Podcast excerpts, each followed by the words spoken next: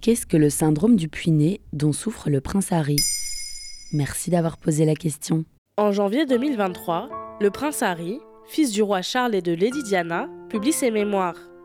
Intitulé Le suppléant, le livre fait couler beaucoup d'encre, notamment sur la relation qu'entretient Harry avec son frère William, promis à la couronne d'Angleterre. Selon Marie-Claire, l'analyse de plusieurs spécialistes donne à voir un constat. Le prince Harry souffrirait du syndrome du puits-né, ou syndrome du deuxième enfant. Manque d'attention, difficulté à trouver sa place dans la fratrie. Ce syndrome ne concerne pas que les princes et est souvent une réalité pour beaucoup de second enfants. Quelles sont les conséquences de ce syndrome? Le syndrome du puits-né s'observe particulièrement bien dans les fratries de trois enfants. Le deuxième enfant se retrouve alors en sandwich entre ses frères et sœurs, avec un aîné mis sur un piédestal et un benjamin que l'on surprotège. Cela devient alors compliqué pour le deuxième enfant de se construire et de s'imposer. Interrogé par Marie-Claire, Saverio Tomasella, docteur en psychologie, explique que Le puiné, ce n'est pas un enfant autant attendu.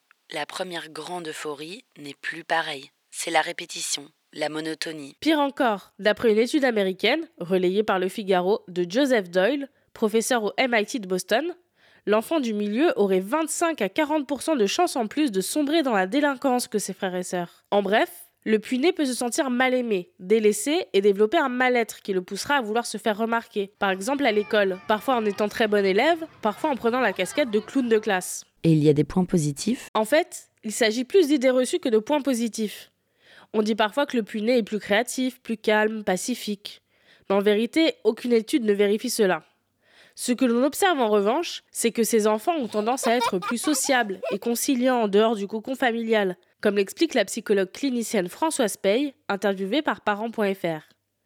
Ces enfants seraient plus autonomes, indépendants, car ils n'ont pas eu autant d'attention que le reste de leur fratrie. Comment se détacher de ce syndrome? Arrivé à l'âge adulte, et une fois l'éducation de nos parents terminée, difficile de revenir en arrière.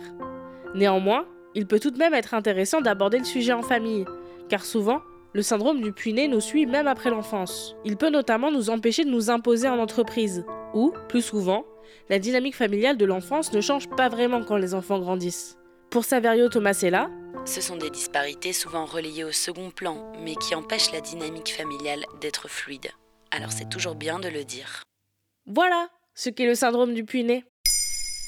Maintenant, vous savez, un épisode écrit et réalisé par Mayel Diallo.